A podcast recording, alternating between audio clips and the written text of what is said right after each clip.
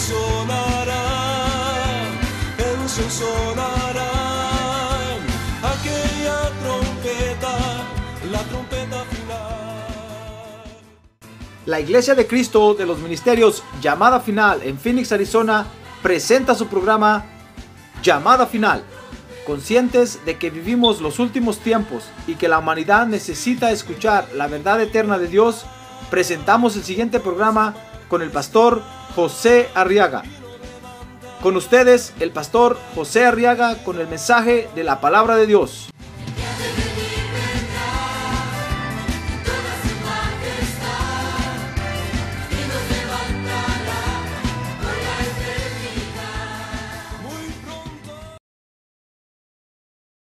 Muy bien. En el Evangelio de San Mateo, en el capítulo número 5, ¿quiere usted estudiar la palabra de Dios hoy? Amén, muy bien. Entonces vamos a aprender de Dios esta noche, hermano. Mateo capítulo 5 dice, vamos a leer los versos del 17 al 19. Dice la palabra de Dios. A ver, todos los que están sentados, pónganse de pie, por favor. A los niños, pónganse de pie. Gracias. Dice la palabra de Dios, no penséis, está hablando el Señor Jesús, que he venido para abolir la ley o los profetas. No he venido para abolir, sino para cumplir. Dice el verso 18, porque en verdad os digo que hasta que pasen el cielo y la tierra no se perderá ni la letra más pequeña ni una tilde de la ley. Mateo 5, 18. Hasta que toda se cumpla. Entonces dice el verso 19, cualquiera pues que anule uno de estos mandamientos. Oiga bien, Cualquiera pues que anule uno de estos mandamientos, aún de los más pequeños, y así lo enseñe a otros, será llamado muy pequeño en el reino de los cielos. ¿Ya ve que en el reino de los cielos van a haber enanos también? Pero cualquiera que los guarde y los enseñe, verso 19, este será llamado grande en el reino de los cielos. Amén. Muy bien, oremos por estas peticiones. Padre, ahora te rogamos por nuestras peticiones, Señor, y las ponemos delante de ti. Y te pedimos que tengas misericordia, Padre. A ver, levante su mano en alto y dígale, ten misericordia, Padre. Ten misericordia de nosotros, porque hoy te necesitamos a ti. Auxílianos hoy, Padre Santo. Auxilia a cada uno de mis hermanos que ha escrito estas peticiones y Ven en su ayuda en el nombre de Jesús, Padre Santo. Glorifica tu nombre en ellos. En el nombre de Jesús te lo pedimos, Padre. Amén y amén. Muy bien, pueden sentarse, hermanos, por favor. Muy bien, y quiero que estudie conmigo ahora lo que dice este verso 19. Fíjese que el Señor Jesucristo está haciendo aquí una advertencia, hermano. Y la advertencia que hace en el verso 19, capítulo 5 de Mateo, es Cualquiera pues que anule uno de estos mandamientos. Tal vez nosotros podríamos preguntarnos hoy, bueno, ¿y quién podrá tener valor para anular la palabra de Dios? ¿O quién podrá tener valor para anular un mandamiento de los que el Señor Jesucristo habló? Pero hay algo muy importante en el Evangelio, hermano, y que definitivamente forma parte del Evangelio o, es algo que Dios va a exigir de nosotros para que forme parte del Evangelio. Eso es nuestro criterio.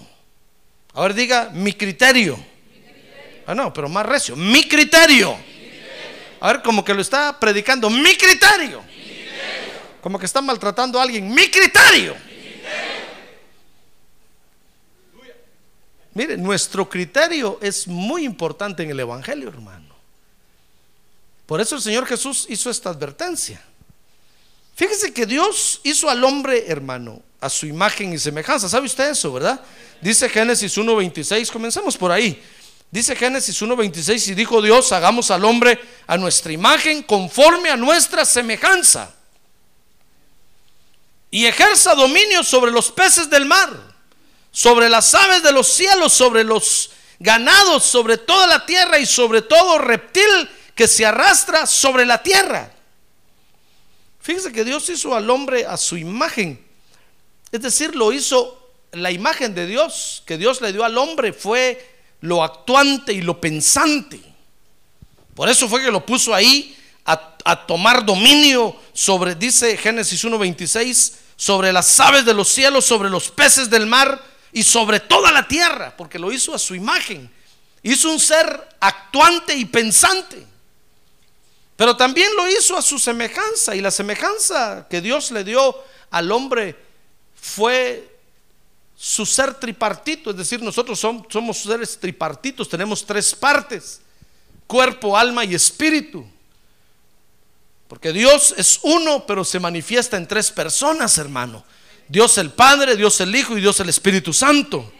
Pues esa semejanza de Dios se la dio al hombre. Hizo al ser, al hombre un ser tripartito, con tres partes, quiere decir eso.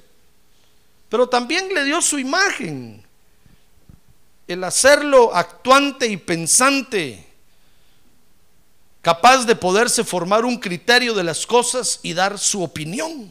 Amén. Dios le dio al hombre el poder de decisión, hermano. Fíjese que dice Génesis 1, 28, 29, vea usted conmigo ahí, Génesis 1, 28.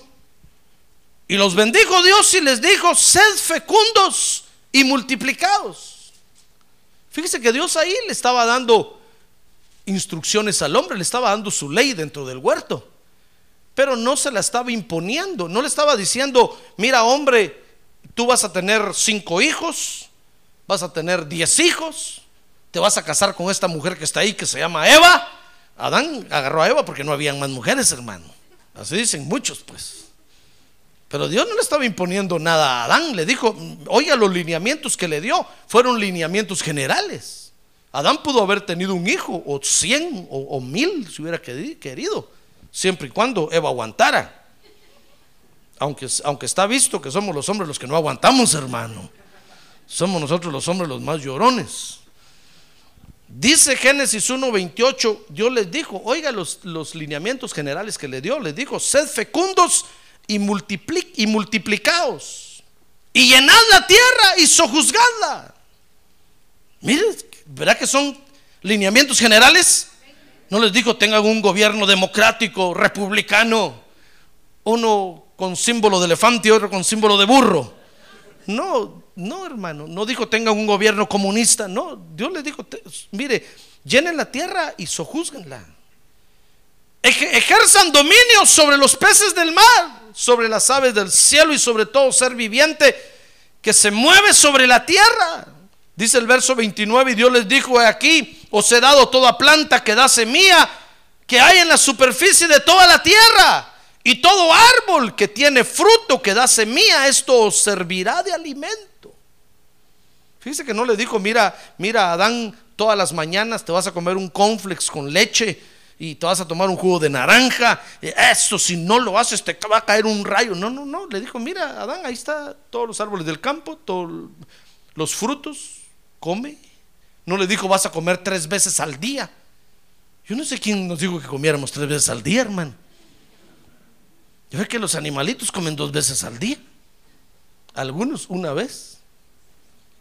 Pero a nosotros alguien nos impuso que tres veces al día.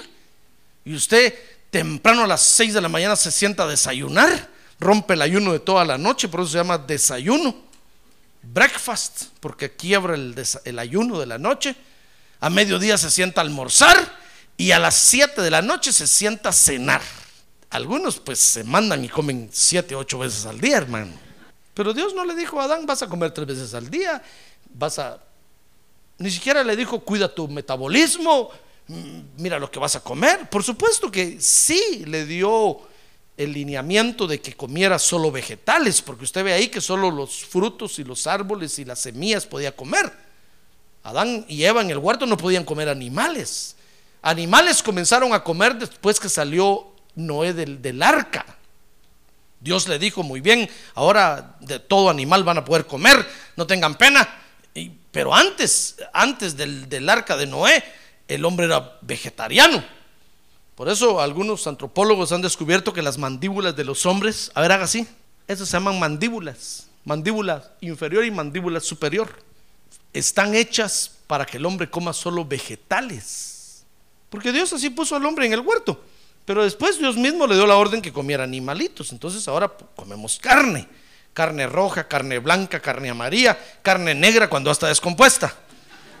Pero Dios le dio, lo que quiero enfatizar hermano es que, o que quiero que usted note conmigo es que Dios le dio al hombre puros lineamientos generales hermano.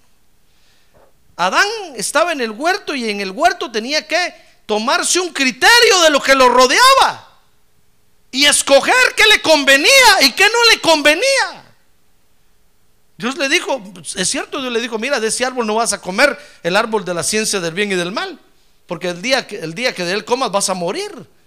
Dios le prohibió, pues le prohibió en ese momento comer de ese árbol, pero Adán iba a llegar a comer de ese árbol más adelante. Lo que sucede es que en ese momento no podía, no podía comerlo, no estaba preparado para comerlo, para asimilarlo. Dice Génesis 2.19, vea conmigo Génesis 2.19, que así como Noé nombró a los animalitos del campo, así se llaman hasta el día de hoy. No llegó Dios a decirle, Noé, ¿por qué le pusiste conejo al conejo? Ese no se llama conejo, y le, cambió el nombre al conejo Dios. No, no, no. Dios llegó y le dijo, Adán, ¿ya le pusiste nombre a todos los animales? Sí, Señor, ya le puse nombre. Este se llama conejo, este se llama burro por orejón, este se llama elefante, este se llama jirafa. Este, y, Dios dijo, muy bien, qué bueno, Adán. Si a la jirafa le pusiste jirafa, excelente. Dios, ¿se da cuenta? Porque Dios nos deja a nuestro criterio, hermano para que nosotros escojamos lo que querramos. Dios solo le advierte, Dios solo le dice, ten cuidado. Si vas a, tomar eso, ten cuidado, te puedes quemar, o te puedes eh, eh, arruinar, o te va a dañar. Pero si usted quiere, va y usted lo toma y lo agarra y, y no le va a caer un rayo del cielo por eso, hermano. No le va a aparecer un ángel con una espada cortándole la cabeza. No, no, no.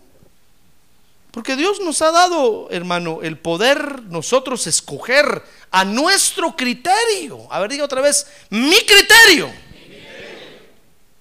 Lo que nosotros querramos. Por eso, por eso cuando usted viene a la iglesia y me pide a mí un consejo, yo un consejo le doy, hermano, no, no, no le impongo nada. Entonces usted viene a decirme, pastor, pero quiero que usted me diga qué hago. No, no le puedo decir qué, yo le puedo decir las opciones que usted tiene, pero usted tiene, usted es el que tiene que escoger, hermano, basado en su criterio, basado en la experiencia que usted tiene. Si usted me trae a su hijo que hizo, tiene algún problema y me dice, pastor, ¿qué hago? ¿Le pego o no le pego? Si usted me dice que le pego, le quiebro esta banca ahorita en la cabeza. No, no, no, yo, yo le voy a decir, mire, usted es el papá, usted le puede pegar o no le puede pegar, solo que si le va a pegar, búsquele los glúteos, las nalgas, pues, porque ahí es donde hay que pegar, dice la Biblia, no le va a pegar en la espalda. Por eso Dios nos dio aquí bastante músculo. Pues a algunos les dio más que a otros, ¿verdad? Pero, pero Dios lo dio, porque ahí hay que pegar. No lo va a pegar en la cabeza o en las piernas. No, hermano, ahí hay que pegar. Yo le puedo dar nada más decir, bueno, si le va a pegar, no le va a quebrar esa banca, mejor tome mi cincho y con él péguele. Ahora, si no le va a pegar, pues no le pegue, es, asunto suyo. Al fin y al cabo, usted es el que lo está formando y el día de mañana usted va a cosechar lo que está sembrando hoy, es lo más que le puedo decir, hermano. El Evangelio no es una serie de imposiciones, porque si, si se hace así, se vuelve ya una secta. Con un capataz diciendo qué hacer y qué no hacer. No, hermano, mire, el día que usted viene y me viene a decir, pastor, ya no quiero estar en la iglesia, pues ¿qué le puedo decir yo, hermano? Decirle, bueno, que le vaya bien, pues. Pero eso sí, por favor, si se va a ir de esta iglesia, busque otra iglesia, no se aleje de la iglesia. Si yo no le gusto como pastor, ya viene el día del pastor, hermano pues busque otro, pero usted tiene que tener un pastor porque usted es oveja. ¿Comprende? Yo no le puedo decir, no, quédese aquí. Si se va, lo voy a maldecir. Le va a caer un rayo. No, no, no, no, hermano, no. Porque entonces ya sería una secta, ¿comprende? Ya seríamos sectaristas. No, el día que usted me diga, pastor, mire, cuando dice la Biblia que cuando el hijo pródigo le dijo, padre, dame mi herencia, me voy. El padre cayó, hermano, por, por no condenar al hijo. Porque si dice algo, el hijo hubiera muerto. Es la ley de Dios. El día que usted se vaya, si yo le digo algo, le puede ir mal, hermano. Es la ley de Dios. Entonces mejor uno calla. Pues lo dice Dios, encárgate tú de este asunto. ¿Comprende? Hermano, porque Dios nos ha dejado el que, el que nosotros podamos escoger. Cuando Dios le dijo a Adán, ponle nombre a los animales, Adán le puso al ratón ratón, hermano. Y va a preguntarle usted por qué. Y cuando Dios vino a preguntarle, eh, ¿cómo le pusiste a este animalito tan bonito, dientudo? No, no, no, no, Señor, le dijo, no, no, no le puse dientudo, le puse ratón. Bueno, ah, ratón, ah, bueno, ratón, ratón, se llamará ratón. Hasta el día de hoy se llama ratón. ¿Conoce usted el ratón, verdad? Por eso, hermano, el diablo se aprovechó, fíjese, para que el hombre le desobedeciera a Dios. Porque el diablo se dio cuenta que Dios le dejó al hombre la libertad de criterio.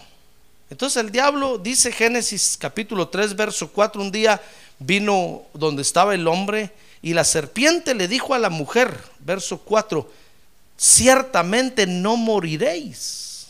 Oiga lo que le dijo. ¿Qué les dijo Dios? A que cuando comamos de ese fruto, caput, que en alemán quiere decir se acabó, se finí. Ishkamik. Y entonces la serpiente le dijo, no, no, no van a morir. Porque te comas un fruto de esos, ¿crees, ¿crees tú que Dios te va a matar? No, no moriréis. Dice el verso 5, pues Dios sabe que el día que de él comáis, lo que único que va a pasar es que serán abiertos vuestros ojos y seréis como Dios, conociendo el bien y el mal. Eva dijo, sure. Y la serpiente le dijo, it's true. Hablaba en inglés allá adentro, hermano. El español se empezó a hablar hasta después. Creo que el español viene del latín. Por eso nos dice a nosotros latinos. Nosotros no somos latinos, no somos italianos. Pero nos dicen latinos porque el idioma español salió del latín, del, del romano, pues, del italiano. Y nos dicen latinos. Y entonces la serpiente se aprovechó de ese amplio criterio que Dios les había dado a Adán y a Eva, hermano. Y sabe, cuando, cuando la, serpiente, la serpiente le dijo sure, o, cuando Eva le dijo sure y la serpiente le dijo it's true, que quiere decir, eh, ¿estás segura, serpiente? Y la serpiente le dijo, ¿de veras? Sí, es verdad. Cuando se coman el fruto, lo único que va a pasar es que se le van a abrir los ojos y van a ser como Dios. Mire, la serpiente no estaba mintiendo ahí, hermano. La serpiente estaba diciendo la verdad. Mire, dice ahí Génesis capítulo número 3, verso 22, que era verdad. Dice que entonces el Señor Dios dijo, Génesis 3, 22, He aquí el hombre ha venido a ser como quién. ¿Como qué? ¿Como quién? Como uno de nosotros era cierto lo que la serpiente estaba diciendo, conociendo el bien y el mal. Y entonces Dios le dijo a Dios, cuidado ahora, no vaya a extender su mano y tomar también del árbol de la vida y coma y viva para siempre. Solo eso nos faltaba, dijo Dios. No, por favor, que ponga un, querubín ahí que no alcance el árbol de la vida ahorita, que ya comió de la ciencia del bien y del mal, porque haya venido a ser como uno de nosotros la serpiente le dijo, van a ser como Dios. Ya ve, era cierto. Dios dijo, ha venido a ser como uno de nosotros. Por eso la serpiente se aprovechó de eso, pues. Porque vio que Adán y Eva tenían, podían, basados en su criterio, agarrar del árbol de la ciencia del bien y del mal y comérselo. Y lo hicieron. Usted conoce el resto de la historia, pues. Lo que sucedió fue que el hombre pensó que era ya tiempo de comer de ese árbol. Con lo que la serpiente les dijo, Eva dijo, bueno, tal vez ya llegó la hora de que comamos de ese árbol. Ya probamos todo lo que hay en el huerto, ya le pusimos nombre a todos los animalitos, ya comimos aquí, ya vivimos allá, ya. Bueno, tal vez ya llegó el tiempo de que comamos de esto. Bueno, ¿verdad que así nos pasa a nosotros a veces? Sí, hermano. Por eso el diablo nos engaña, porque sabe que Dios nos ha dejado el poder en base a nuestro criterio que nosotros escojamos, hermano, el poder de escoger. Y entonces el diablo nos habla y nosotros decimos, bueno, sí, está bueno, tal vez ya llegó el tiempo. Ya, ya, ya estoy grande, ya me salió el bigote. Y apenas tiene 14 años y eh, tiene más barros en la cara que bigote, hermano. Y dice, pero ya estoy grande, tal vez ya es el tiempo que me case. ¿Cómo no, chon? No, se pone a pensar que no tiene trabajo, apenas están estudiando. ¿Y de qué va a vivir? Ah, pero como el diablo le habla y le dice, tú ya eres grande, no, lo único que va a pasar es que vas a empezar a tener tus hijos ya y mejor a los 20 años vas a tener un hijo de 5 años. Qué bonito. Y dicen, ya llegó el tiempo. Mire, Eva dijo, bueno, ya llegó el tiempo. Eso es un ejemplo nada más, hermano. No se ponga así triste o, o enojado porque no sé nada de nadie. Y sabe, Dios dejó que el hombre usara su criterio. ¿Usted cree que eh, eh, Dios no pudo haber venido a tiempo para detener a Eva? Quitarle el fruto de la mano y decirle, cuidado, Evita. No, Perón. Cuidado, Evita, no te comas la... O haberle dicho, Adán, detenga a tu mujer, mira lo que va a hacer. Pero es que Dios no es un capataz, hermano. Dios dejó que Adán y Eva usaran su criterio. Fíjese, Eva fue la primera que comió, después le dio a Adán y Dios dejó que Adán usara su criterio. Y Adán dijo, bueno, Eva, ¿comiste? Sí, a ver, pues, se la comió también, pensando que es un fruto que se come con la boca, aunque no era eso realmente. Dios dejó que Adán y Eva usaran su criterio. ¿Se da cuenta? ¿Ya se dio cuenta por qué nuestro criterio es importante en el Evangelio? Hermano, es por eso que ahora entonces el Señor Jesús, volviendo a Mateo 5, 19, le hace esta advertencia a los creyentes, a usted, a usted que le cree a Él. Usted le cree a Jesús, ¿verdad? Muy bien, a usted que le cree a Él, a usted. Y fíjese que dice Mateo 5, 19. Dice Mateo 5, 19. Dice Mateo 5, 19 entonces. Oiga la advertencia que hizo Jesús entonces, hermano, diciendo, mira creyente, tú puedes usar tu criterio. En el Evangelio tú vas a usar tu criterio. Entonces Mateo 5, 19. Entonces dijo, por favor, dijo el Señor Jesús, cualquiera, oiga, no dice ahí el pastor, no dice ahí los sugieres, los, los ancianos de la iglesia, los diáconos, no, cualquiera, cualquier creyente, por muy insignificante que sea en la iglesia, cualquiera, ese cualquiera quiere decir que cualquiera de nosotros lo puede hacer, hermano, usted o yo. No hay que tener un rango en el reino para poder dar una opinión de Dios o de la palabra de Dios. Cualquiera. Fíjese que muchos creen que usted, por ejemplo, no tiene el derecho de leer la Biblia y de interpretarla.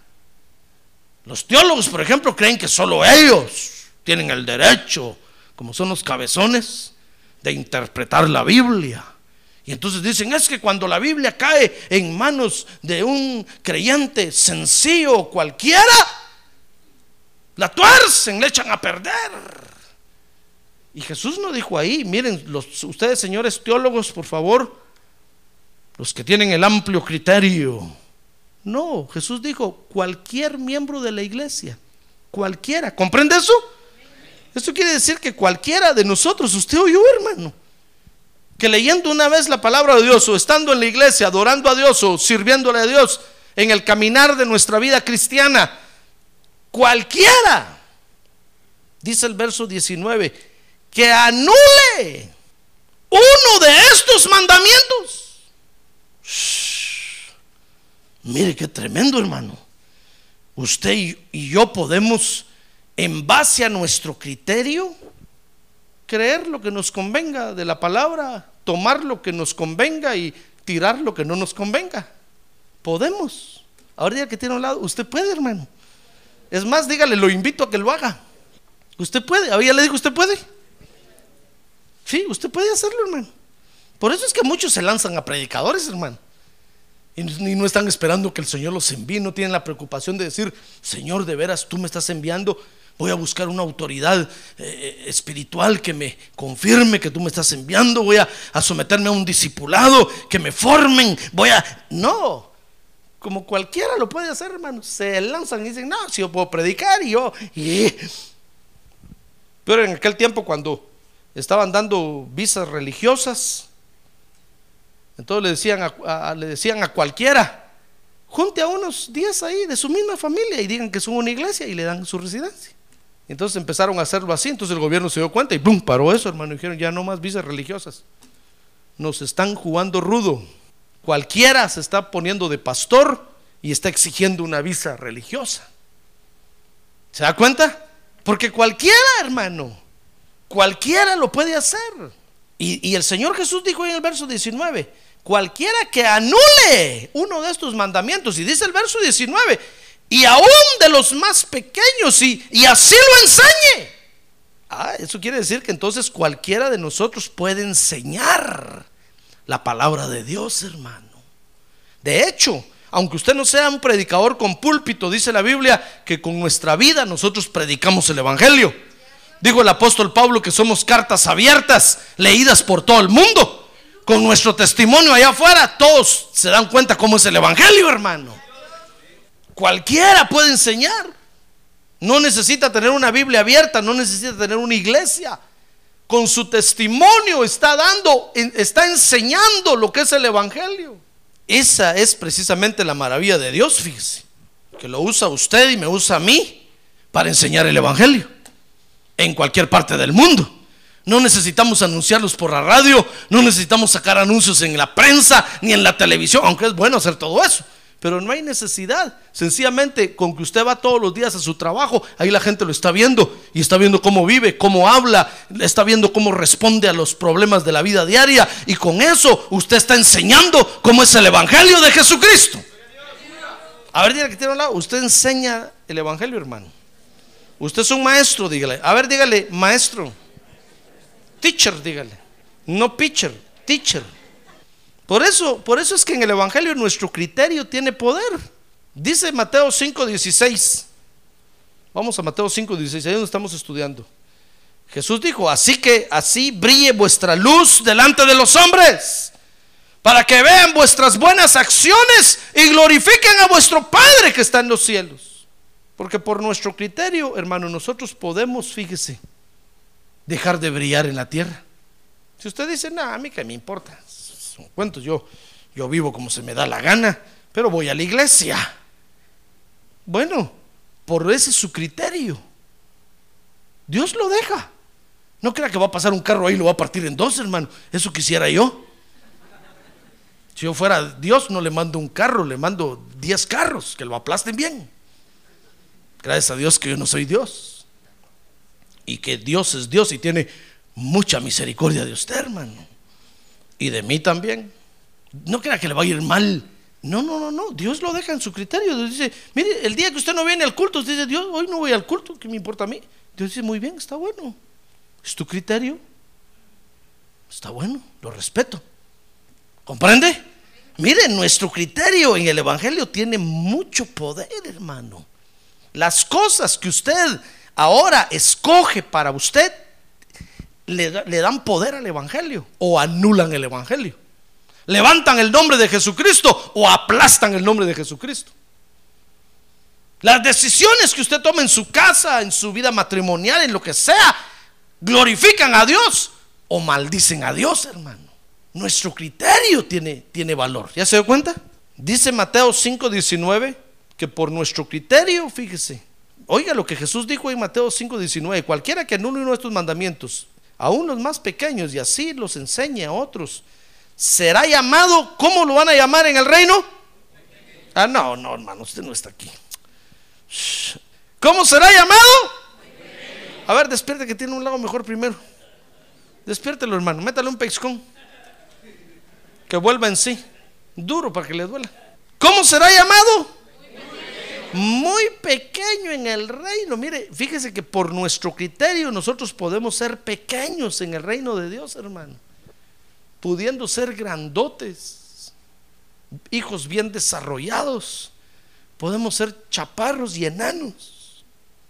Y todo el que se nos acerque, hermano, se tiene que agachar para tocarnos la cabeza. Eso sí, tenemos una cabezona.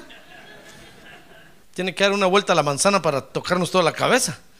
Pero chiquititos, hormigas. Porque por nuestro criterio, nosotros podemos hacernos pequeños. Tal vez usted dirá, pastor, pero si el Señor dijo que el que no se hace como niño, no, pero ahí no está hablando de eso, hermano. Ahí está diciendo que, que en el, su rango en el reino de los cielos va a ser un rango de cuque raso, hermano. De cuque y de los más rasos que hay. ¿Comprende? Dice Mateo 5:20 que por nuestro criterio podemos dejar de crecer en la justicia. Lea Mateo 5:20, el Señor Jesús dijo, porque os digo que si vuestra justicia no supera la de los, la de los escribas y fariseos, no entraréis en el reino de los cielos. Mire, ¿con qué nos comparó Dios, hermano? Nos dijo, ¿saben, ¿saben qué meta tienen ustedes ahorita? La justicia de los fariseos, pero la tienen que superar. Mire, por nuestro criterio podemos nosotros dejar de crecer en la justicia de Dios. Y nos va a llevar el río, hermano. Más, vamos a sufrir en el Evangelio. ¿Ya ve que nuestro criterio tiene poder? Nuestro, si nosotros tenemos un buen criterio como creyentes, vamos a brillar en el mundo. Si tenemos un buen criterio, vamos a ser grandes en el reino. Si tenemos un buen criterio, vamos a crecer en justicia y vamos a sobrepasar la justicia de los fariseos, hermano. Acuérdense que la justicia es la limpieza del alma y la justificación del alma. Son las vestiduras blancas de los creyentes. Son las acciones justas. El lino fino Blancos son las acciones justas de los creyentes, dice el libro de Apocalipsis. Ahora, la advertencia del Señor Jesús, fíjese hermano, tiene que ver entonces con el criterio que usted va a usar para enseñar el Evangelio. Ahora, ayúdeme a predicar, dígale, pregúntele que tiene un lado, ¿cómo está su criterio, hermano? Pregúntele, ¿cómo está su criterio? No su griterío, no. No decir, está bien mi garganta, hermano, me echo unos gritos no, le voy a decir que es criterio, por si no sabe. Criterio es una, viene, viene de una palabra griega. Y criterio quiere decir, es la regla para conocer la verdad. Es el reglamento que usted tiene para conocer la verdad. Pero también, fíjese, es sinónimo de juicio y de discernimiento. El criterio que usted tiene es el juicio que usted tiene o es el discernimiento que usted tiene. Cuando usted escoge algo y lo escoge bien, ¿saben qué dicen los demás? Dicen, qué buen criterio tiene esta persona. Muy bien criterio, muy buen, bueno criterio. ¿Ha visto usted que hay personas que critican, que son los críticos, por ejemplo, del arte? Y cuando sale una película, ahí van a buscar a uno de esos y les dicen, a ver, usted es crítico de la película, ¿cómo le Porque tiene criterio, ¿comprende? Porque ha vivido en ese medio, se ha desarrollado ahí y ha agarrado una experiencia tan terrible que llega a tener un buen criterio. Y entonces a él le van a preguntar y le dicen, usted es experto en esto, ¿cómo le parece este asunto? Eso es el criterio. Es la regla que usamos para conocer la verdad de cualquier cosa. Es el juicio o el discernimiento que tenemos. Por eso, hermano, nosotros los creyentes de Dios, usted, usted le cree a Dios, ¿verdad? Muy bien, nosotros los creyentes de Dios tenemos que dejar, fíjese, que nuestro criterio lo forme el Espíritu Santo. Porque solo así vamos a tener un buen criterio, hermano. Y nuestro criterio en el Evangelio va a ser poderoso. Amén. Va, a dominar y va a influenciar a muchos. Por ejemplo, dice, dice Mateo 5:34. Oiga lo que Jesús está hablando, Mateo 5:34. Jesús dijo, pero yo os digo. Oiga, ese era el criterio de Jesús. No juréis de ninguna manera, ni por el cielo porque es el trono de Dios, ni por el altar. Y usted puede seguir leyendo ahí Mateo 5:35. Ni por el cielo, porque es el trono de Dios. Acuérdense que Dios le había permitido al pueblo de Israel jurar en su nombre, pero que se cumpliera lo que juraran, hermano. Pero el pueblo em, juraba y, eran mentirosos. Juraban y no hacían las cosas. Entonces Dios les dijo, no tomaréis mi nombre para jurar en vano. Pero se puede jurar en el nombre de Dios si es verdad y si usted va a cumplir con lo que hace. Pero saben, entonces vino Jesús y les dijo, miren, ¿saben qué? Oigan mi criterio, mejor no juren. Ni por el cielo, porque es el trono de Dios. Y el, el verso 35, ¿qué dice el verso 35 ahí? Ni por la tierra, porque es el estrado de sus pies. Ni por Jerusalén, porque es la ciudad del gran rey. Ese es el criterio de Jesús. Pero usted puede jurar por lo que, que usted quiera, siempre y cuando cumpla por lo que está jurando. ¿Comprende? Dios lo permite. Lo que no permite Dios es que usted jure y no cumpla. El juramento es algo permitido por Dios. Pero ahora viene Jesús, el Señor Jesús, y dice, miren, discípulos, ¿saben qué? Oigan mi criterio, yo les aconsejo que mejor no se metan a jurar, porque ustedes son buenos para fallar. ¿Comprende el criterio de Jesús? Pero usted puede jurar si quiere. Ahora oiga otro criterio, dice Primera de Corintios 7:12. Oiga el criterio del apóstol Pablo. Dice 1 Corintios 7:12, pero a lo demás digo yo, dice Pablo ahí, no el Señor, sino yo, dice Pablo, que si un hermano tiene una mujer que no es creyente y ella consiente en vivir con él, no la abandone. Es decir, si una hermana que viene a la iglesia, su marido no quiere estar en la iglesia, no quiere el evangelio y ella no quiere vivir con él, se puede divorciar. Pero el apóstol Pablo dice, oigan mi criterio, si alguna hermana está en esa situación y quiere vivir con ese hombre así, no lo abandone, viva con él. Con el tiempo se lo va a ganar para Cristo, solo es asunto de tiempo. ¿Comprende el criterio de Pablo? Pero cualquier hermana podría venir y decir, no hermano, pero yo no, yo no quiero vivir con ese hombre, yo me quiero divorciar. Bueno, está bueno, divórciese. Pero el apóstol Pablo dice, saben, oigan mi criterio, yo le aconsejo que no se divorcie. Tenga misericordia de ese hombre, viva con él y lo va a ganar. Se lo va a ganar para Cristo. Es asunto de criterio. ¿Se da cuenta? Oiga este otro criterio. Dice Primera de Juan 5:16. El criterio del apóstol Juan. Dice, si alguno ve a su hermano, Primera de Juan 5:16, cometiendo un pecado que no lleva a la muerte, pedirá. Y por él Dios dará vida a los que cometen pecado que no lleva a la muerte. Hay un pecado que lleva a la muerte, dice Juan. Y oiga su criterio, dice, yo no digo que deba pedir por ese. No está diciendo que no pidamos, lo que está diciendo. Es, es diciendo, saben, oigan mi criterio, yo les aconsejo que por el que tiene un pecado de muerte, ni oren por él o por ella, se los aconsejo. Usted puede orar, interceder y pedir por cualquiera, pero el criterio del apóstol Juan es que no pida por esa persona. Por eso es importante nuestro criterio en el Evangelio, ¿se dio cuenta? Amén. Sí, y todo ministro de Dios, Dios lo ha formado con el Espíritu Santo con un criterio propio, hermano. Por eso usted ve que, por ejemplo, hay creyentes que van a una iglesia y están contentos, pero de repente sucede algo y ven el criterio del pastor y entonces dicen, ah, no, me voy de esa iglesia, es que no me gustó lo que el pastor hizo ahí, no, no estuve de acuerdo con eso que hizo, porque no les pareció el criterio del ministro. Es asunto de cada quien. Pero el que está al frente es el ministro y el criterio del ministro es el que impera sobre todos los otros criterios. ¿Comprende eso? Por eso Dios pone autoridades, hermano. Si no, todos podríamos imponer nuestro criterio. Pero a veces hay, hay, discrepancias, hay desacuerdos solo por asunto de criterio, no por asunto de la palabra de Dios, sino por asunto de criterio. Que uno cree que eh, se debe de predicar primero, otro que no, primero se debe recoger la ofrenda, otro cree, mira, una vez me dijo, vino un hermano conmigo, me dijo, pastor, me voy de la iglesia con mi familia, le dije, sí, ¿por qué? Porque cuando están los dones, me dijo, usted debería de hacer una fila con todos los que tienen dones y pasar a uno por uno y tocarles, ponerle la mano en la cabeza. Y le dije, ¿y usted dónde vio eso? Ah, es que yo vengo de una iglesia donde así se hacía. En cambio, ahí está usted con el micrófono corriendo de un lado para otro. Me dijo, eso no es así. ¿Cuánto lo siento? La Biblia nos dice cómo lo hagamos. Es mi criterio que ahorita lo hagamos así.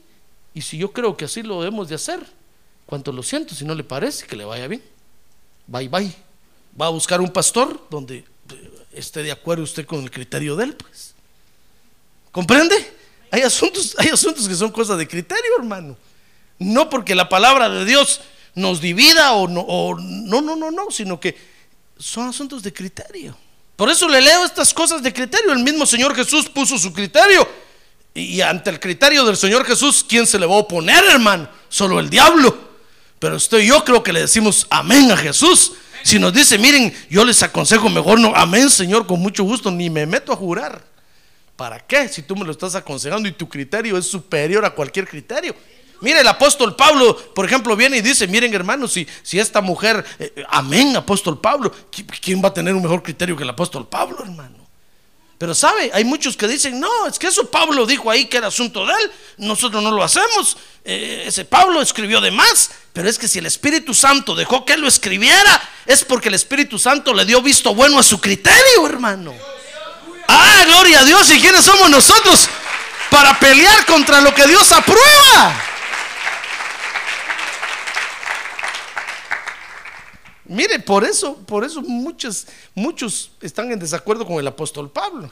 Porque el apóstol Pablo se, dio, vio en la necesidad de imponer su criterio en la, en la edificación estructural de la iglesia. Por eso él dijo, yo soy el perito arquitecto de la iglesia. Dios me ha delegado para que yo diseñe estructuralmente a la iglesia. Pues esto se va a hacer así, así, así, así. Y muchos dicen, no, yo no le hago caso a eso, porque ahí Pablo es lo que lo está diciendo, no Jesús. Y por eso dejan de, anulan muchos, muchas, mucha palabra de Dios, hermano. Y Jesús dijo, cualquiera que anule uno de estos mandamientos, ¿sabe cómo le van a llamar en el reino? Enano, con el perdón de los enanos, si hay algún enano aquí, no quiero ofender a nadie. en otras palabras, le van a decir pocos sesos Ah, pero usted va a encontrar a mucha gente que en el mundo cristiano, que en el, ámbito cristiano que dicen eso, dicen, no, es que Pablo dijo que la mujer se debería de cubrir, pero esas son cosas del Medio Oriente, nosotros no tenemos que hacer eso, eh, eh, Jesús no dijo nada de eso. Bueno, pero ¿por qué quedó escrito el criterio del apóstol Pablo ahí, hermano? Porque el Espíritu Santo lo aprobó. Si su criterio fuera mejor que el del apóstol Pablo, ¿por qué no está usted escrito ahí? ¿Por qué tuvo que nacer usted hasta ahora en 1940, 50? Y ahora quiere poner su criterio, quiere imponer su criterio sobre lo que el Espíritu Santo ya aprobó. Eso es absurdo, ¿no cree usted? No, yo mejor le digo al apóstol Pablo, amén, apóstol Pablo. Si usted dice que hay que hacerlo así, así lo hacemos. Es el criterio de Dios también ese, es el criterio del Espíritu Santo de Dios. Ah, gloria a Dios. Mire, el criterio del creyente, fíjese, se usa. Dios lo usa cuando hay algo que no está escrito. Como los ejemplos anteriores. Por ejemplo, eh, Jesús dijo, saben, ustedes no juren por nada. Eso no está escrito, pero el Señor dio su criterio. Por ejemplo, Pablo diciendo, miren, si alguna hermana tiene un esposo que no es creyente y, no quiere venir y ella quiere vivir con él, déjenla que viva. Eh, eso no está escrito. No está escrito en la Biblia de cómo tenemos que hacerlo. Entonces el apóstol Pablo dio su criterio. Juan también dejó escrito su criterio ahí con respecto al que está haciendo al que tiene un pecado de muerte, porque eso no está escrito. Entonces, con lo que no está escrito, usted tiene un criterio, hermano. Porque algún día estos se le van a acercar a usted y le van a decir, a ver, ¿dónde dice la Biblia? No fumarás. ¿Qué va a decir usted? Bueno, yo no sé. ¿Y entonces por qué no fumas? Mi pastor me regaña. Ay, Dios hermano. Van a decir, este en una secta religiosa está. A este le dicen qué hacer, lo obligan. Que vaya a los cultos. Pero usted tiene que tener un criterio. La Biblia dice, no fumarás marihuana. María Juana. María, si dice la Biblia, pues, y Juana también, pero no, que, que no fumará marihuana. ¿Y qué va a decir usted? La Biblia, la Biblia no dice, no irás a la esquina a comprar un six pack de cerveza. La Biblia no dice, no, ¿qué más, hermano? No, no, no correrás a, 90 millas por hora en el freeway. Eso no dice la Biblia, ¿va que no dice eso? Entonces cuando a usted le dice, ¿y por qué no corre su carro ahí? Córralo. ¿Usted qué dice? ¿Sabe qué dicen los hermanos? Ah, es que después de 60 el ángel se baja, dicen. Oye, el criterio que tienen, hermano. qué buen criterio. A alguien vio que se le bajó el ángel cuando iba a esa velocidad. Dijo, no, ya no voy nunca más vuelvo a correr el ángel se sale del carro. Cuando, cuando me paso de 60 a 70 millas por hora, es un buen criterio. Entonces dicen, oh, bueno, entonces usted, un ángel lo cuida, claro.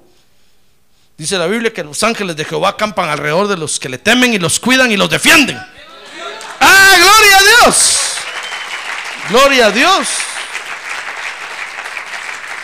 Gloria a Dios, hermano. Ya ve, entonces nuestro criterio tiene valor cuando hay, tenemos que hacer cosas o, en cosas que no están escritas en la Biblia. Ahora, las cosas que están escritas aquí, ni hablar, hermano. Ahí dice, no mentirás. Dice, no mentirás. No venga usted a preguntarle a Dios, Señor, una mentirita blanca. Esa es invención de los católicos. No, ahí dice, no mentirás, no mentirás. Ahí dice, no robarás. No robarás, hermano, ni por necesidad. No, con lo que está escrito, ni hablar. El problema es con lo que no está escrito. Entonces tenemos nosotros que tener un criterio formado. En lo escrito no tenemos que poner nuestro criterio. Por eso dice Mateo 4:4. Mire este ejemplo que Jesús nos da. Lea Mateo 4:4. Busque Mateo 4:4. Cuando el diablo se le presentó a Jesús y le dijo, dile a estas piedras que se conviertan en pan. ¿Se acuerda de eso, verdad? Mire, ahí, ahí el diablo le estaba diciendo, usa tu criterio. Así Adán allá lo usó. Si Dios te da libertad. Dile a estas piedras que se convierten. ¿Verdad que tienes hambre? Sí. Dile a estas piedras que se, vuel- que se vuelvan burros, chimichangas, tacos al pastor. Usa tu criterio. Sé de criterio amplio. Mira, Adán allá usó su criterio y Dios lo dejó. ¿Sabe qué le dijo Jesús? Momento, diablo. Él respondiendo, ¿qué- ¿qué le respondió Jesús? ¿Qué le dijo? Escrito está. Ah, y el diablo se puso a temblar, hermano. Digo Jesús, este sabe bien lo que está escrito y lo que no está escrito. Fallé, dijo el diablo. Porque en lo que está escrito, ni, ni hablar, hermano, escrito está. Si usted me viene a decir, pastor, ¿robaré en la market hoy en la noche o no? Dios me dijo que usted tiene una palabra de Dios para mí. ¿Robaré esta noche o no? ¿Sabe qué le voy a decir yo? Escrito está. ¿Comprende? Pero si usted me viene a decir, pastor, me dormiré hoy a las 2 de la mañana o a las 3 de la mañana, ¿qué dice usted? A- eh, Ahí no, no le puedo decir escrito está, hermano, eso no está escrito. Yo lo que le voy a decir es, ¿y qué tiene que hacer mañana? Pues tengo que ir a trabajar a las, a las 5 de la mañana. No, entonces duérmase ahorita a las 11 de la noche usted. Ese es mi criterio. Ahora, si usted quiere dormirse, es su problema pasar bostezando todo el día en el trabajo. Así como cuando bosteza en la iglesia. ¿Comprende?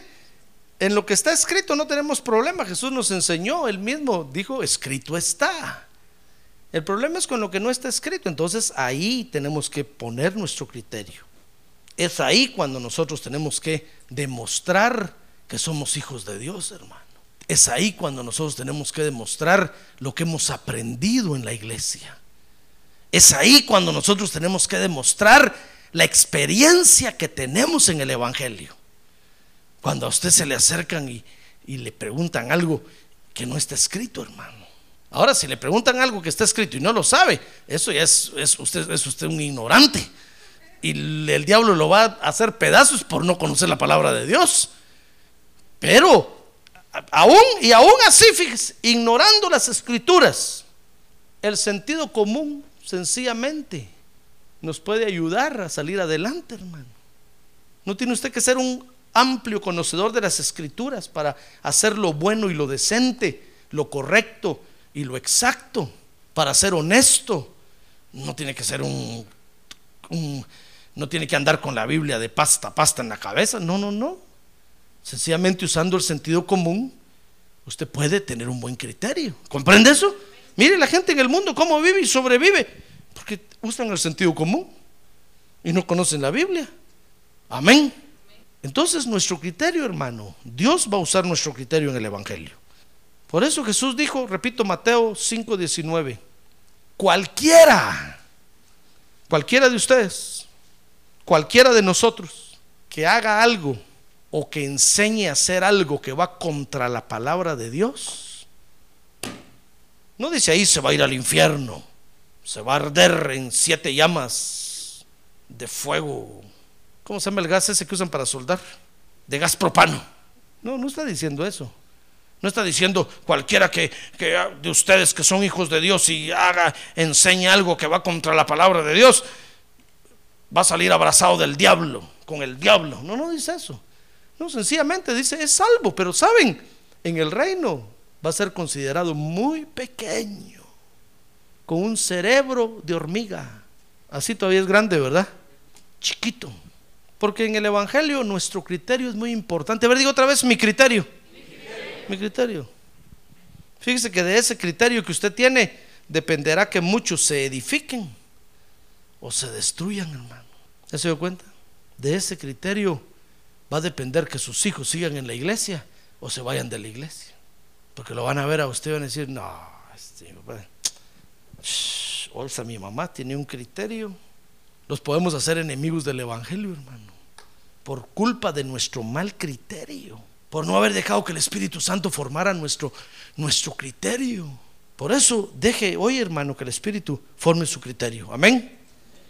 En base a las experiencias que usted viva con el Espíritu Santo. Si no, vamos a cometer muchos errores en nuestra vida cristiana. Y la sentencia de Mateo 5:19 va a caer sobre nosotros, hermano. Nos van a decir pequeños.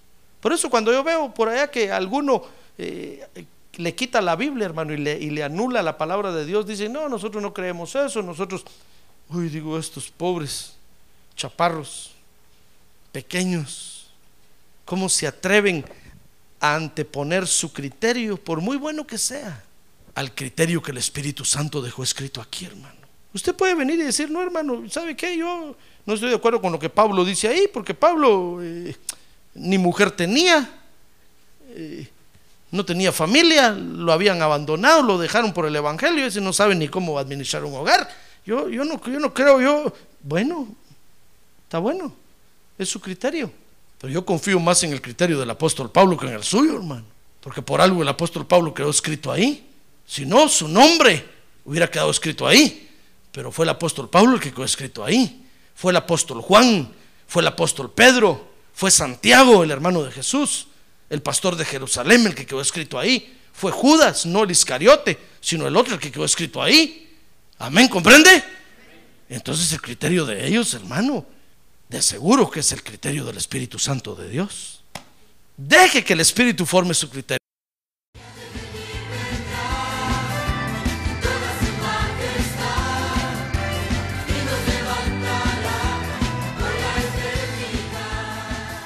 La Iglesia de Cristo de los Ministerios, llamada final en Phoenix, Arizona, cumpliendo con la comisión de Joel 2.1, presentó su programa, Llamada Final. Esperamos que nos vuelva a sintonizar la próxima semana a la misma hora por esta emisora. Los invitamos a nuestras reuniones en el 6023 Norte 71 Drive, esquina con Bethany Home Road. Para mayor información puede llamarnos al 623-934-1259 o visitarnos en la internet al www.llamadafinalphoenix.com.